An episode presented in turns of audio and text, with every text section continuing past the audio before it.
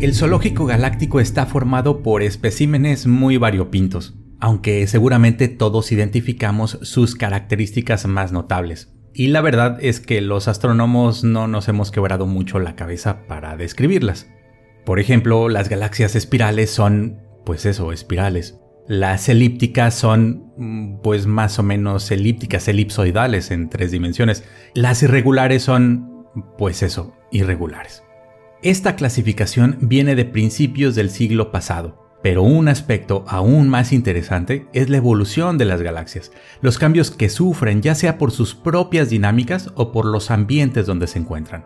Algunas cambian dramáticamente por choques con otras y las medusas, el tema de hoy, cambian por los materiales intergalácticos en los cúmulos de galaxias. Estas galaxias medusa, como ya se han de imaginar, fueron nombradas por los astrónomos porque, pues, pues, por eso, muy bien, porque parecen medusas, bueno, eso confirma que no hay mucha creatividad en los nombres, pero más allá de eso, las galaxias medusa evolucionan de manera impresionante. Desarrollan una especie de tentáculos de gas y de regiones de formación estelar, y en la parte central queda... Bueno, ¿qué les parece si mejor dejamos que un experto nos lo explique? Mi nombre es Vicente Hernández, esto es Las Narices de Tico y el día de hoy hablaremos con Jacopo Fritz, astrónomo y experto en la observación y modelado de galaxias, así como en la evolución que tienen por su exposición en los ambientes galácticos más saturados. Pero además, en los últimos años, su trabajo de investigación se ha centrado precisamente en las galaxias medusa.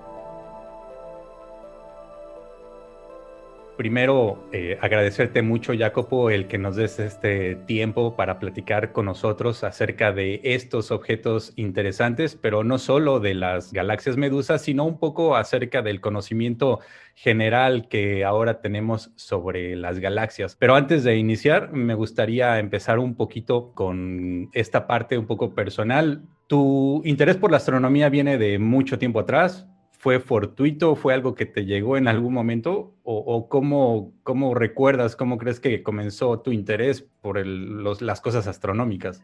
Yo lo tengo muy claro porque eh, yo desde cuando tenía como unos seis años me encantaban las caricaturas de los robots que iban al espacio, hasta naves y todo esto, y siempre me había fascinado muchísimo todo esto. Y luego un día, una noche de hecho, cuando tenía 10 años, me llevaron mis padres a un planetario chiquito y saliendo del planetario dije, voy a ser astrónomo. Fue un planetario aquí en Italia, en una ciudad bastante chiquita que se llama Treviso. Es una cúpula de 5 metros eh, de diámetro. O sea, es, la verdad es chiquita, eh, pero a mí todo esto me, me, fascinó, por supuesto. Y entonces todos mis estudios eh, estuvieron como preparando eso aunque después de lo que aquí en Italia se diría que es la prepa, cambié idea, me hicieron cambiar idea, pero luego regresé y entonces, eh, eh, pues así voy. Bueno, e, entonces quiere decir que, digamos, tu, tu, interés por la astronomía nació precisamente un poco de la divulgación y de la difusión que en lugares como museos o planetarios se hacen de las, de las ciencias, ¿no? En este caso de la astronomía, muy bien. Tú decidiste entonces estudiar tu doctorado en Padua y de ahí estuviste en diversos lugares, es decir, ya eres un astrofísico, ya estás dedicado un poco a la investigación o un mucho completamente a la investigación y llegas a México eh, por ahí del 2014, 2015, me parece, al Instituto de Radioastronomía y Astrofísica de la UNAM en la ciudad de Morelia, en México, y actualmente eres investigador y profesor en ese, en ese instituto. ¿Cómo llegaste a México? ¿Lo, decidiste, lo tuviste claro en ese momento con algunas otras ofertas que se te pudieron presentar? ¿Cómo, fue ese proceso de llegar a México? Yo estaba en esa época de, de postdoc en Bélgica eh, y estaba, ya casi se iba a terminar. De hecho, me habían propuesto seguir otros tres años más ahí con un proyecto, pero yo pues decidí, pues ya es hora, es la, el momento de buscar algo más estable. Y entonces estaba mirando de plazas y vi que había este Morelia, que es un lugar que yo no conocía. Lo conocí apenas porque eh, en Morelia trabaja en nuestro instituto Gustavo Brusual, que por mi investigación es, eh, es como si fuera un guru, o sea, de, lo que hace los modelos de poblaciones estelares. Entonces, un poquito sí lo había escuchado, entonces cuando dije, cuando vi que había una plaza ahí, pues dije, pues vamos por eso. Eh, intentámoslos aquí también y pues hice la solicitud, la entrevista y pues eligieron de llamarme. Además de que tu campo, que es la observación, bueno, la parte de estudio galáctico, de estudio de las galaxias en infrarroja, también era algo que en el Instituto de Radioastronomía venía muy bien. Sí, sí, es correcto. El Instituto de Radioastronomía está más enfocado en, objetos locales, todo esto. Y por esto yo no lo creo, no lo conocía mucho porque era algo un poco lejos de mis eh, intereses, mi investigación hasta, hasta el momento, aunque eh, pian pianito ahora voy descubriendo y también yo me estoy pasando al lado oscuro, o sea, a las regiones de formación estelar. Eh, también ahora me estoy interesando también eh, en esto y entonces pues fue creo de las dos partes, ¿no? Yo creo que me llamaron también para aportar algo sobre astronomía infrarroja, por ejemplo, pero yo también pues, recibí y estoy recibiendo mucho por, por el otro lado. Exactamente. Pues si te parece, entramos al tema y podemos comenzar desde cero, desde algo muy básico. ¿Qué son las galaxias? ¿De qué están hechas? ¿Dónde las encontramos? ¿Qué nos podrías decir de las galaxias? Sí, bueno, si quieres, eh, eh, empezamos por la, un poquito, podemos empezar por la parte histórica. Las galaxias eh, fueron observadas, no, no se puede observar claramente una galaxia sin un telescopio. La única, tú lo sabes muy bien, es la galaxia de Andrómeda, que la puedes ver si estás en un lugar oscuro y lo que ves es una luz muy, muy tenue, que es el bulbo nada más de la galaxia. La galaxia es mucho, mucho más extensa, es como seis veces el diámetro de la luna llena. Eh, pero no se, no se sabía qué eran, se pensaba eran nebulosas como se habían observado muchas más. Y luego, con otras observaciones, se empezó a entender que eran lo que se llamó universos islas, o sea, eran cosas parecidas a este objeto muy grande en que vivimos, que es la Vía Láctea, que es a su vez una galaxia, y que pero se encuentra mucho más lejos eh, de, de nosotros. Y esto se pudo decir por poder medir las distancias que estos objetos llevan eh, desde hacia, hacia nosotros. Eh, pues, ¿Qué es una galaxia? Una galaxia es un conjunto ligado de forma gravitacional por gravedad de estrellas, de lo que es el medio interestelar, que puede ser gas, polvo interestelar, y alguien diría también de materia oscura, aunque pues la materia oscura es algo que es muy aceptado, pero todavía no es comprobado. Entonces se utiliza muchísimo, da muy buenas explicaciones por muchas observaciones, pero todavía eh, no sabemos si es, si es cierto. Y la materia oscura es un ingrediente, al parecer, fundamental para, la, para que se formen las galaxias, ¿no? Donde había más materia oscura es ahí en donde se formaron las galaxias. Entonces, una galaxia es un sistema autogravitante que comprende todos estas eh, componentes. Y, eh, pues, se empezó con los trabajos de Edwin eh, Hubble a clasificar estas galaxias y lo primero que se hizo pues ver la forma de las galaxias. Había algunas galaxias redonditas o más bien elípticas en tres dimensiones, elipsoidales, podríamos decir, y luego otras galaxias con un disco, otras galaxias con unos brazos espirales, otras galaxias eh, con colores más azules, otras más rojas, otras galaxias irregulares, o sea, de forma que no se podía eh, reconocer a un patrón regular, ¿no? Entonces eran irregulares, cambiaban de forma. Y esto fue el primer estudio sistemático que se pudo hacer sobre las galaxias, o sea, con imágenes, pues ver cuál era la morfología y qué es lo, una de las primeras cosas que nosotros como científicos, no nada más como astrónomos, pero intentamos hacer, ver un fenómeno e intentar clasificarlo. El mismo nombre eh, inicial de las galaxias era, me parece, nebulosas espirales y hacían un poco referencia a el creer a finales del siglo XIX, principios del XX, a pensar, a creer que eran los lugares en donde se formaban las estrellas y comparaban a la nebulosa de Andrómeda, le llamaban con la nebulosa de Orión, no se entendía muy bien que era una cosa enorme compuesta por mm, miles de millones de estrellas, de gas, de polvo. Ahora sabemos que una componente adicional es la materia oscura, aunque no sabemos qué es la materia oscura, sin embargo la incorporamos como parte de las, de las componentes de una galaxia. Y me llama la atención una, una cosa, así como a simple vista podemos ver grupos de estrellas, Tal vez el, ejemplo más clásico podrían ser las Pléyades, este grupo de estrellas bastante bonito que podemos ver en dirección de la constelación de Tauro. Se encontraron galaxias que estaban agrupadas, que estaban en, cúmulos habitando ahí. No se sabía si, si habían nacido ahí, si habían llegado, Sí, es correcto. O sea, pues la, la, gravedad es la fuerza que domina prácticamente todo el universo y la gravedad hace que la materia eh, se vaya acercando, ¿no? Porque la gravedad es por la materia misma.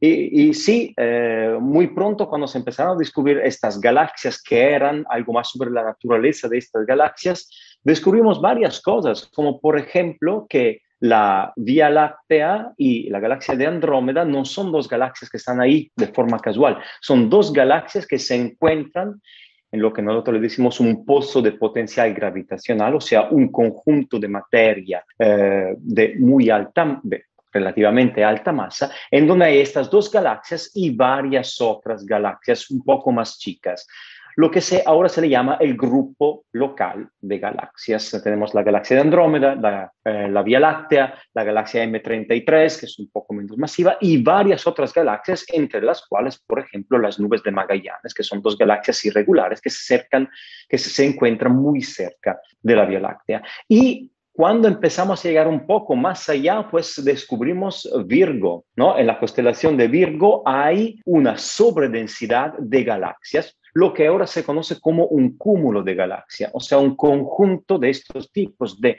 objetos que tienen algo en común y esto es la gravedad, o sea, son eh, gravitacionalmente eh, ligados y se encuentran y son varios, unos miles de galaxias, digamos, ahí y tienen su propia gravedad, tienen su propio movimiento que está eh, dictado por, por, la masa de todo.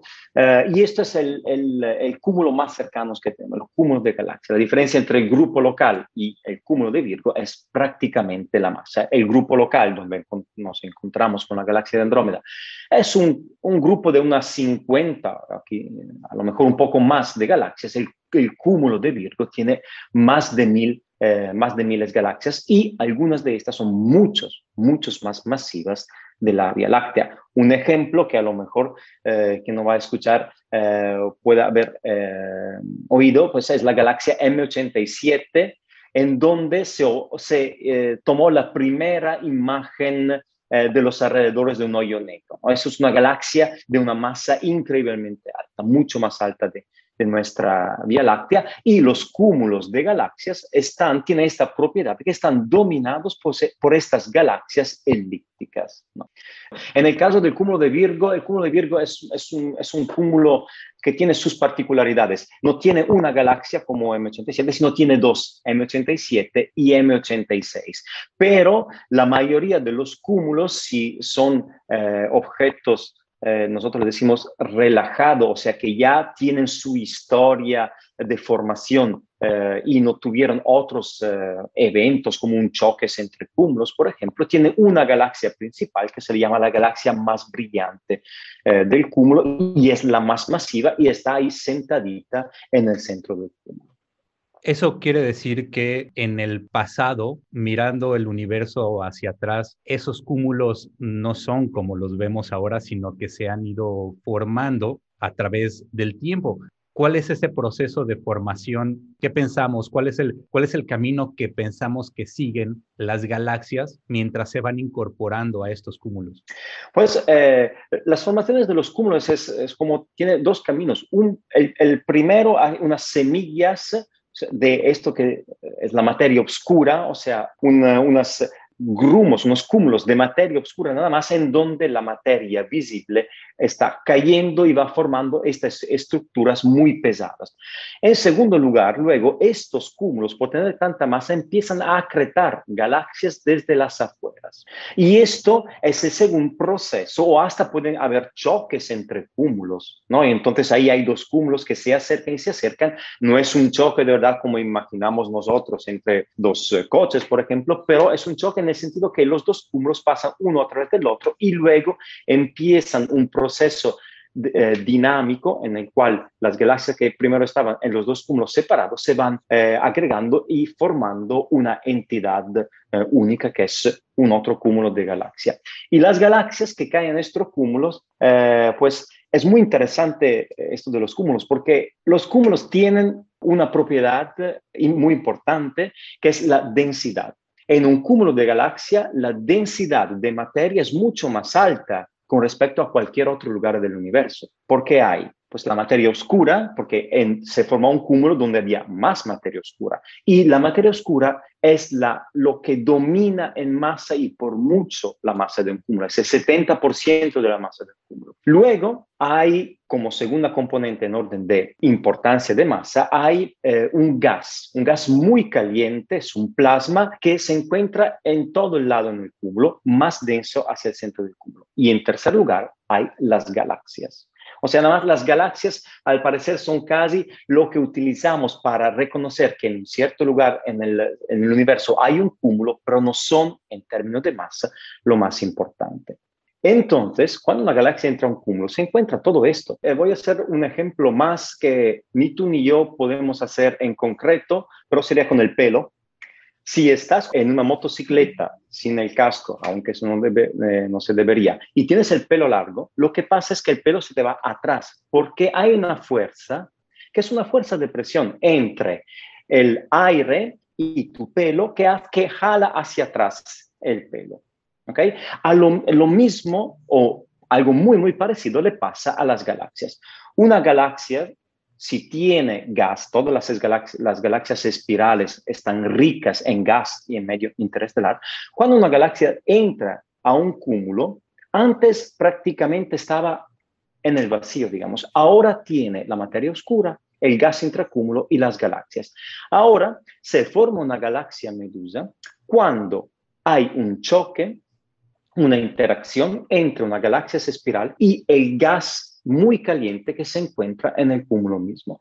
Entonces, imagínense la galaxia espiral como si tuviera el pelo y todo el pelo muy bien arreglado dentro de sus brazos espirales y esto sería el gas que interactúa con el aire, o sea, con el gas muy caliente que se encuentra dentro del cúmulo de galaxia. Este gas muy caliente del cúmulo hace eh, una, produce una fuerza en el gas de la galaxia y deja que este gas se, quede ahí paradito afuera. Ahora la galaxia sigue cayendo el cúmulo, se mueve en esta dirección y la galaxia sigue avanzando, se forman estas colas de gas y es ahí en donde vemos una galaxia medusa. La galaxia medusa se llaman así porque tiene sus cabezota, que es la galaxia, el disco de la galaxia, y luego todas estas colitas de gas que se producen por exactamente esta interacción. Hay algunas galaxias medusa que realmente se parecen a una medusa. En la parte central se ve lo que sería la cabeza, digamos el disco, el núcleo de, los brazos espirales deformándose ya haciendo arrastrados y los tentáculos de la medusa siendo arrastrados hacia, hacia atrás. Eh, hay, hay unas muy bonitas y realmente muy interesantes y claramente uno inmediatamente piensa o asume que hay un movimiento en alguna dirección, que eso, que esa cosa se está moviendo. Ahora, eh, ¿estas galaxias se descubrieron? Es decir, ¿alguien las encontró en algún conjunto de observaciones? ¿Se predijeron teóricamente? ¿Había una idea de que podrían encontrarse o cómo fue que, se encontraron estas galaxias? El descubrimiento de, esta forma de interacción de hecho, digamos, más que el descubrimiento, el estudio es por los años 70, la primera, la primera parte de los años 70, en donde eh, dos astrofísicos, Gann y Gott, predicieron este tipo de comportamiento y lo estudiaron de forma teórica y muy, eh, y muy precisa y muy, bien, y muy bien hecha. Algo que después de 50 años todavía estamos utilizando. Es el formalismo de Gannon-Gogh. Y luego se empezaron a descubrir, pero no en el óptico, sino en el radio. Con observaciones radio del, cúmulo de Virgo, que es el más cercano, entonces es lo que más eh, fácil y se puede observar, se observaron unas, eh, unas colas aunque no tan bonita como las colas de las medusas que podemos ver en el óptico, eh, unas distribuciones de gas atómico, la famosa línea de 21 centímetros, que eh, se salían de estas galaxias, todas galaxias espirales. Entonces, normalmente lo que te esperas ver en el gas atómico alrededor de una galaxia es la galaxia y un halo muy extendido de forma más o menos regular más o menos regular. Mientras que en los cúmulos de galaxias muchas veces se veía la galaxia y luego una cola de gas donde no se podían ver colas o filamentos, sino un colote único que se salía de esta eh, galaxia.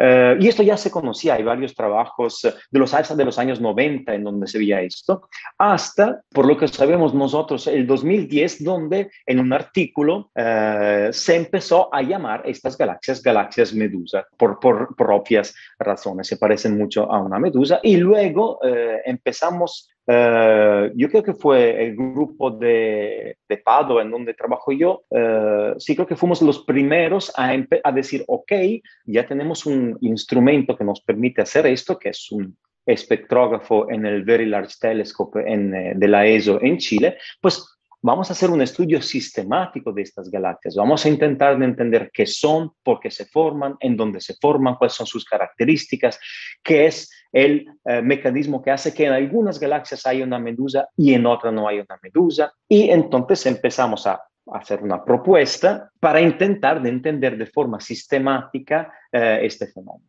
Este proyecto supongo que es GASP. Eh, es GASP, correcto. En el cual tú, tú participas. ¿En qué consiste este, esta propuesta, este experimento y qué telescopio es el que utilizan para observar estas galaxias? La, idea es, viene de un proyecto anterior que se llama WIMS, eh, que es un survey de cúmulos de galaxias. Ahí se intentó, lo que, lo que se hizo es intentar de estudiar las propiedades de las galaxias en cúmulos en el universo cercano, o sea, universo local. Y esto para hacer una comparación con las galaxias en el universo más lejanos, en donde lejanos es en el espacio y también en el tiempo. Y entonces ahí ver cómo evolucionan las galaxias que se encuentran en el cúmulo y cómo evolucionan los cúmulos mismos.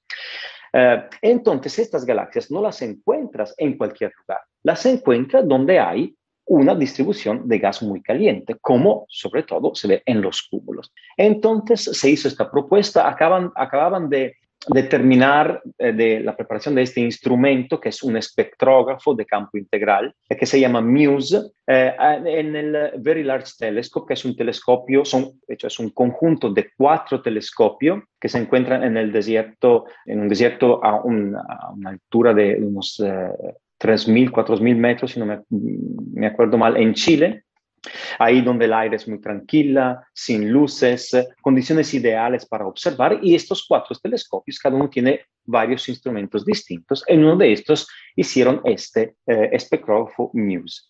Un espectrógrafo, primero que todo, es algo que separa la luz y nos permite ver varios colores o como decimos nosotros, longitudes de onda. Y esto te permite hacer muchísimas cosas. Estudiar la química de un objeto, entender cuál, eh, cuáles elementos químicos hay, entender la dinámica de este objeto, cómo se mueve el gas, cómo se mueven las estrellas y entender cómo fue la historia de un objeto. O sea, ver un poquito hacia el pasado. Y esto es sobre todo, sobre todo válido para las galaxias. Y espectrógrafo de campo integral quiere decir que podemos hacer esto para toda la galaxia, pero también para cada punto distinto en las galaxias. Así que vemos si se formó primero el bulbo de la galaxia, qué le pasó a las partes exteriores, y esto es lo que nos permitió detectar estas colas en muchas eh, galaxias, porque con este espectrógrafo podíamos ver el gas ionizado saliéndose eh, de, la, de, la, galaxia. El espectrógrafo tiene, es, es, estupendo, el telescopio es estupendo, un telescopio de 8 metros y, y 20 y entonces un colector de luz eh, formidable y pues cuando, cuando ya estuvo listo este, este instrumento, decimos, pues es el instrumento ideal para hacer eso. No había otros a que nosotros teníamos acceso para hacer un, un proyecto como este. E, en varias de las imágenes de estas galaxias medusa, en los tentáculos se pueden ver como grupos, como pequeñas nebulosas de color rojizo. ¿Qué es lo que le ocurre al gas que está siendo arrastrado hacia el lado, digamos, contrario del pozo de potencial de la parte con mayor masa? ¿Qué le ocurre al gas de estas galaxias? Bueno, en detalle todavía no lo sabemos. En general, sí estas nubes, estos eh, blobs que se ven, que son rojos, son regiones en donde se están formando estrellas. Y son rojos porque ahí hay una emisión que tiene una longitud de onda que corresponde al color rojo, hay emisión de gas ionizado, eh, o sea, gas que pierde electrones, y esta emisión eh, es provocada por estrellas muy grandes, muy masivas, digamos, que son estrellas que viven poco si viven pocos y estamos observando esta emisión del gas, esto quiere decir que son estrellas que se acaban de formar. Y esto esta es una línea que nosotros llamamos eh, H alfa, es una línea del gas hidrógeno. Esto es uno de los trazadores de formación, de la formación estelar más poderosos que eh, utilizamos, con sus limitaciones, pero es uno de los más poderosos. Y cuando vemos estas líneas, entonces, muchas veces es porque ahí estamos viendo estrellas muy masivas, muy grandes, están ionizando el gas. Entonces, ahí estamos, estamos viendo, estamos siendo testigos de estrellas nuevas que se están formando prácticamente en este momento. Si pensamos en una de estas galaxias que está cayendo hacia la parte central, pensamos en algo que cae directamente hacia el centro o que está teniendo órbitas que poco a poco la van llevando hacia lo más masivo. ¿Cómo es este proceso? ¿Es, ¿Es, lento, es directo? Eh, no, es un proceso, para hacer un proceso directo, o sea, para que una galaxia se pase directamente por el centro del cúmulo, eh, debería ya tener su trayectoria, su velocidad debería ser ya hacia el centro del cúmulo. Lo que pasa es como lo podemos simplificar un poquito, si quieres, eh, pensando a un cometa. Un cometa cuando entra al sistema solar nunca se va directo hacia el Sol, e, es una casualidad muy fuerte, sino hace una órbita elíptica con una elipticidad muy, muy fuerte. Y esto es lo que le pasa a, a las galaxias. Entonces ya cuando una galaxia entra a un cúmulo, ya empieza a olvidarse de lo que era y empieza a cambiar, empieza a distribuir, a dejar su gas eh, para que se quede ahí en el cúmulo disperso. Muchas veces eh, pueden encontrarse con otra galaxia, entonces hay unas fusiones, a veces hay estrellas que se salen de estas galaxias porque por un encuentro muy cercano con otra galaxia eh, y en general pues eh, una galaxia cambia mucho, cambia morfología. Una galaxia, las galaxias espirales se vuelven galaxias lenticulares y después se pueden mover en galaxias elípticas. Y entonces es un, es un proceso que depende de muchísimas variables y que, o sea, si me dices qué va a hacer esta galaxia en 500 millones de años, pues te voy a decir, no lo sé. Exacto. Sí, si te parece, ahora pasamos a la parte de, de las simulaciones, lo que podemos hacer previendo el futuro, tratando de, explicar lo que podría ser o, también yendo hacia atrás, hacia el pasado con las simulaciones, pero una componente de la que creo que no, no lo hemos platicado de las galaxias son los agujeros negros supermasivos. ¿Qué fenómenos ocurren alrededor de los agujeros negros supermasivos en estas galaxias medusas? Pues eso es algo eh, muy interesante. Eso me estás haciendo una pregunta sobre una, rama de la investigación que se hizo que no esperábamos. Eh, lo que se vio es que de la muestra de galaxias medusas que está en el proyecto GASP, eh, fue la, la, investigadora principal, que es Bianca Poggianti, que no, no, notó lo siguiente, las galaxias que tenían las colas más largas presentaban de forma muy inusual lo que se le dice actividad nuclear, o sea, eran AGNs. Los AGNs son las versiones más chiquitas de los cuasares, en donde hay un hoyo negro muy masivo, como tú lo dices, y un, un disco de gas alrededor que por estar acretando eh, y cayendo este hoyo negro, se calienta muchísimo y puede emitir una luminosidad que a veces es más grande de la luminosidad de una galaxia entera. Esto es un quasar. Pues los AGNs que se encuentran en el universo cercano a nosotros son de menor luminosidad.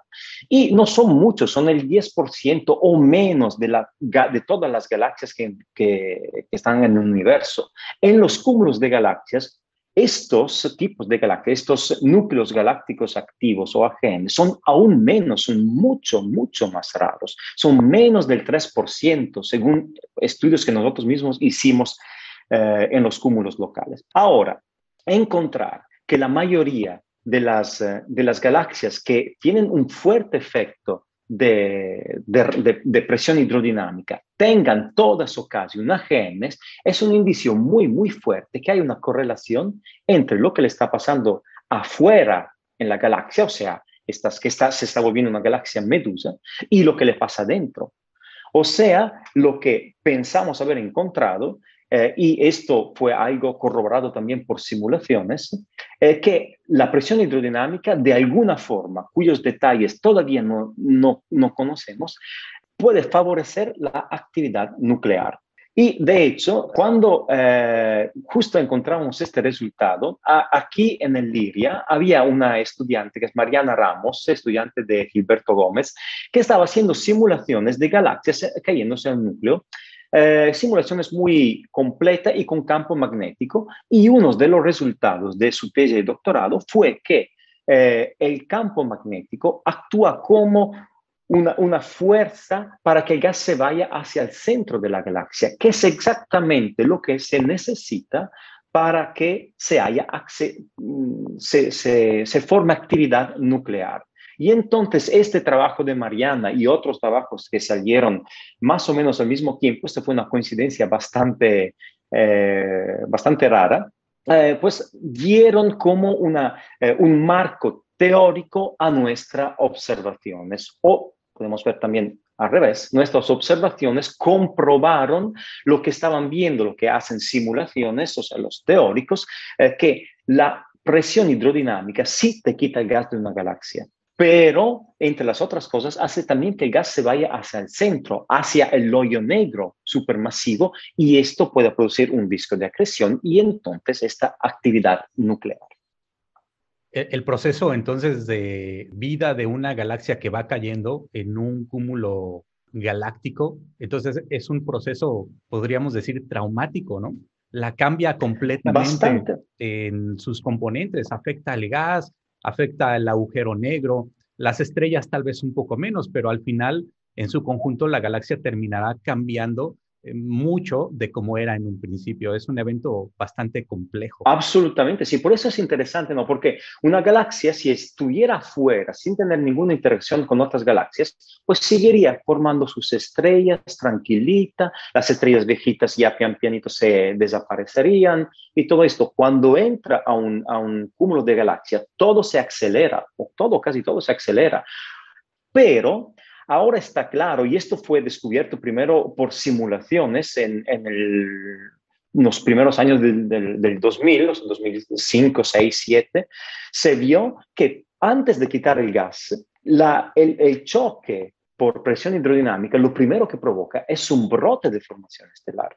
Entonces, eh, se sube la formación estelar de esta galaxia, luego el gas se sale, pues ya no hay gas y la galaxia se queda así evolucionando sola. Y luego a lo mejor va a encontrar otra galaxia que le quita unas, unas estrellas o fusiona con otra galaxia. Pues entonces es con estos mecanismos que la dinámica del gas y también la dinámica de las estrellas cambian y hacen que una galaxia de espiral se vuelva en eh, esferoidal y eventualmente a lo mejor también una galaxia elíptica y prácticamente muerta. No sé si estás hablando de, en específico de las simulaciones de Illustris o, o alguna, alguna anterior. Ah, eh, eh, yo estaba pensando en alguna en anterior, pero hay, eh, Illustris es una simulación muy, Illustris es casi el universo, ¿no? o sea, pretende simular un buen trozo del universo. Bueno, si, te parece, podemos comenzar por, por explicar un poco qué es la simulación Illustris y entramos directo a el proyecto que ahora acaban de anunciar en el sitio Su Universe, en donde eh, mediante ciencia ciudadana, le piden al público en general, a las personas que apoyen al trabajo científico identificando estas galaxias medusas en esta simulación. Si te parece, eh, empezamos brevemente platicándole a las personas que nos escuchan qué es Illustris. Pues Illustris es eh, una simulación numérica en donde de algunas condiciones iniciales, y por condiciones iniciales quiero decir el estado de la materia en, no puedo decir en los primeros momentos del universo, pero casi, donde todo era homogéneo y había unas pequeñas dishomogeneidades, ¿no? O sea, eh, ¿y qué son estas? Son nada más lugares en donde la materia era un poco más densa. Y entonces de estas dishomogeneidades se empezó a formar, se empezaron a formar las estructuras. Eh, y hay varias simulaciones en donde eh, se pretende hacer esto, o sea, ver si con la física que conocemos nosotros, eh, es posible hacer con, resolviendo un conjunto de ecuaciones hidrodinámicas y incluyendo la gravedad, otros todos los procesos físicos que que, puedan manejar una, una, supercomputadora de hoy, si al final, si lo dejamos evolucionar, ¿no? si dejamos pasar el tiempo, lo que encontramos es es un universo con unos objetos que se parecen a lo que observamos. Y Illustris tiene mucho éxito en este sentido. O sea, y la, la, Illustris, la simulación puede, se produce en galaxias elípticas, espirales, que se parecen en, en muchísimos sentidos a las galaxias que observamos. Eh, y en los cúmulos también. Y como una simulación como esta pretende eh, poner la más, eh, la más cantidad la más información física que tenemos, pues la presión hidrodinámica es uno de estos fenómenos. Y entonces, si le pusieron todos los ingredientes, pues deberían verse también galaxias medusas en esta simulación, porque la simulación Illustris forma cúmulos de galaxias, forma galaxias espirales que tienen gas, forma unos cúmulos de galaxias que tienen halos de gas muy caliente, pues entonces también formará galaxias medusas. Lo que pasa es que estas, estas simulaciones producen miles, millones de galaxias y no es tan fácil decidir si una galaxia es una galaxia medusa o, si, o, clasificarlas y todo esto. Y entonces eh, lo que se está haciendo es hacer, eh, seguir con esta idea muy buena ¿no? del Galaxy Zoo, o sea, pedirle a la gente, oye, ¿te gusta la astronomía? Mira, te voy a entrenar para que puedas reconocer de forma relativamente objetiva eh, la eh, clase morfológica eh, de una galaxia y luego tú puedes clasificar las que tú quieras. ¿no? y esto entonces se está expandiendo también a las simulaciones, lo cual me parece pues una forma eh, muy inteligente y muy buena de utilizar el conocimiento y la pasión que tiene la gente en general y nos van ayudando muchísimo porque la clasificación morfológica del Galaxy Zoo es utilizada por, por nosotros, por, por los profesionales y está hecha por, por gente que nada más le gusta la astronomía. Exacto, es un, es un proyecto muy completo y muy variado porque ahora incluso en, la, en el mismo sitio han introducido temas que no tienen nada que ver con astronomía, pero incluso que no tienen mucho que ver con ciencia, con biología, con química, tienen temas de arte, de literatura. Es un proyecto muy, muy completo y en el cual las personas pueden participar entrando a la página de su universe, verán el proyecto de las galaxias Medusa, la pueden encontrar ahí y podrían participar. Yo entré a hacer algunas pruebas y realmente no es tan fácil el definir una galaxia Medusa de alguna galaxia que esté interactuando, ¿no? Y eso me llevó a la pregunta de, em, o a pensar en el ángulo de visión en el que estamos observando a estas galaxias.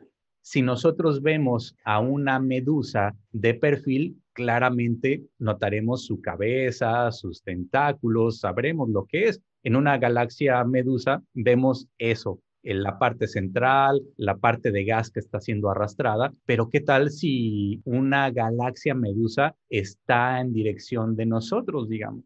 Ya no la vemos tan bien definida. Ese es un problema, supongo, para clasificarlas, para definirlas y encontrarlas. Sí, es uno de los problemas y tienes toda la razón. O sea, eh, tenemos un, sesgo intrínseco prácticamente, porque eh, llamamos una galaxia medusa una galaxia donde se ven las colas de gas. Y entonces, para ver las colas de gas, tienes tú que poderla ver y entonces ese problema que tú dices de la línea de visión, si están atrás o hasta delante de la galaxia, no es tan sencillo verlas porque si están delante, las colas yo no puedo decir que están aquí. A lo mejor como la veo yo, puedo decir son objetos que están dentro de la galaxia. Y esto se, se vale perfectamente. Y si están atrás, aún peor. Entonces, eh, la, clasificación tiene definitivamente este, este problema y, y este, y este sesgo. Eh, con Illustris, con las simulaciones, lo bonito es que es una simulación y la puedes ver como a ti te guste, por este lado, por este lado, por este lado. Entonces ahí es en las simulaciones que vas a tener una, un censo completo de cuántas galaxias son medusas, porque además hay el otro problema que em, el desarrollar las colas, que es la condición necesaria para que una galaxia sea clasificada como medusa, eh, para, para esto, o sea, no es suficiente que una galaxia se caiga un cúmulo. Hay varias condiciones, pues suficiente gas, el gas tiene que poder salir. Entonces, la galaxia, si, es una galaxia muy masiva, pues a lo mejor el gas no logra salir porque, porque la galaxia jala demasiado. Si se mueve muy despacito, tampoco puede salir el gas. Si el cúmulo no es muy masivo, a lo mejor no tiene un halo de gas caliente. Eh, suficiente como para jalar el gas. Entonces hay varias condiciones, ¿no? Eh, es un asunto que tiene varias, eh, varios detalles. Sin embargo, es emocionante poder primero saber que hay simulaciones numéricas, simulaciones computacionales que intentan agregar nuestro mayor conocimiento del universo temprano, que lo dejan evolucionar con las leyes físicas que, que conocemos, que obtienen resultados y que en muchos casos esa simulación se parece a lo que estamos observando, a lo que vemos. Para mí eso es increíble, el poder utilizar nuestro conocimiento en, matemáticas, en física y el poder de cómputo para simular nuestro universo. Eso se me hace genial. Y además en este proyecto que las personas, el público en general pueda participar y ver el resultado de esas simulaciones. Sí, es increíble. De hecho, muchas veces en las conferencias te, te enseñan una imagen real y una imagen de una simulación que tiene que ser eh, un poco eh, manejada y, tratada con código de transferencia radiativa. Pero dices, ok. Es difícil. ¿Cuál es el real y cuál es la simulación? Eso es un, es un éxito increíble. Luego las simulaciones tienen todavía algunos detalles que, por supuesto, tienen que arreglarse, pero en general la semejanza entre la realidad y lo que prevén las simulaciones eh, si piensas sobre todo a todo tipo de procesos, interacciones y física que hay detrás de esto, es impresionante. Exactamente. Pues casi para, para ir terminando, ¿nos podrías platicar un poco de tus proyectos en los que estás trabajando ahora? ¿Tienes estudiantes de, de maestría, de doctorado, tal vez incluso de licenciatura?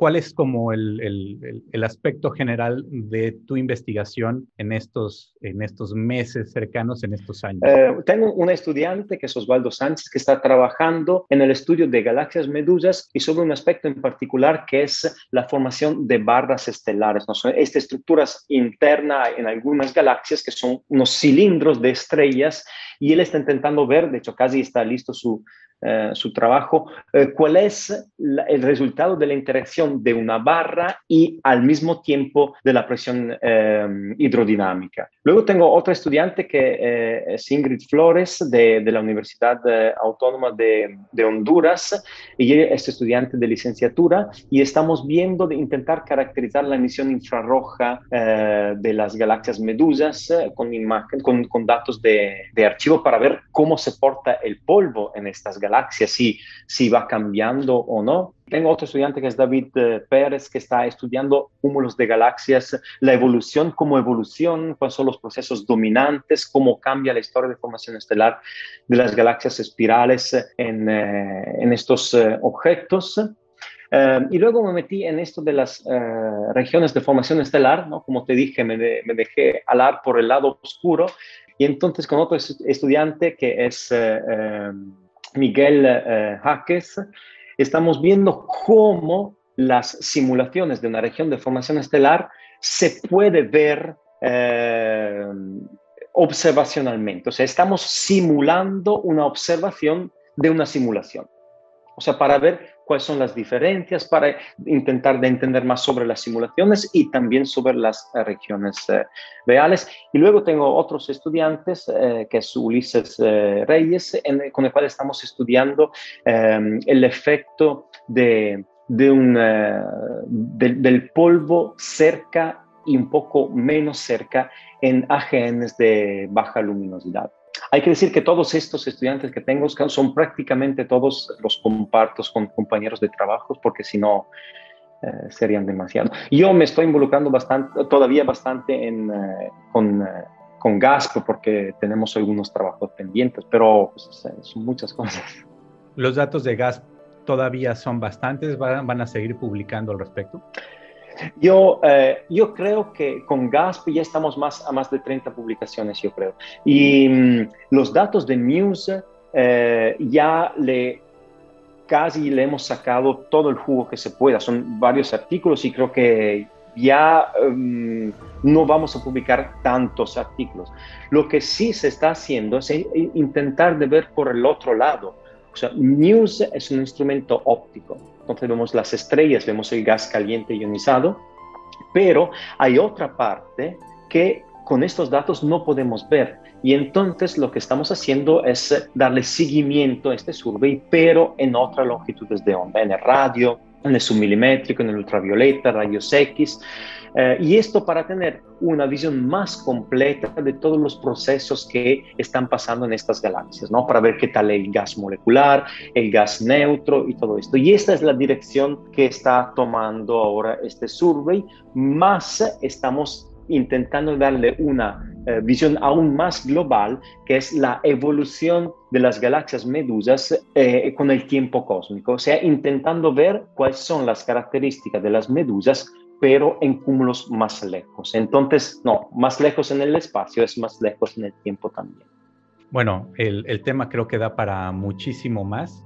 Eso, eso ya nos pone un pretexto para en el futuro volverte a invitar al podcast y que nos platiques de una diversidad de fenómenos o de cualquiera de estos otros partes de la investigación. Por lo pronto, te queremos dar las gracias, Jacopo, Muchas gracias por haber estado con nosotros y por tu tiempo. Gracias a ti para darme la oportunidad de hablar de, todo esto. Es un, asunto que nos tardamos una hora, entonces eh, tiene muchos, muchos detalles, pero gracias por la invitación, de verdad. Espero que hayan disfrutado tanto como yo de esta charla con Jacopo. Como ya lo vieron, nos extendimos un poco, pero nos explicó muchísimas cosas acerca de las galaxias, de todas en general, pero en particular de las galaxias Medusa. Como siempre, saben que tienen este post en la página www.naricesdetico.org y que queda en las diversas plataformas de podcast y en YouTube para que se inscriban, para que le den like y para que lo compartan también. Muchas gracias por llegar hasta aquí y nos vemos o nos escuchamos muy pronto.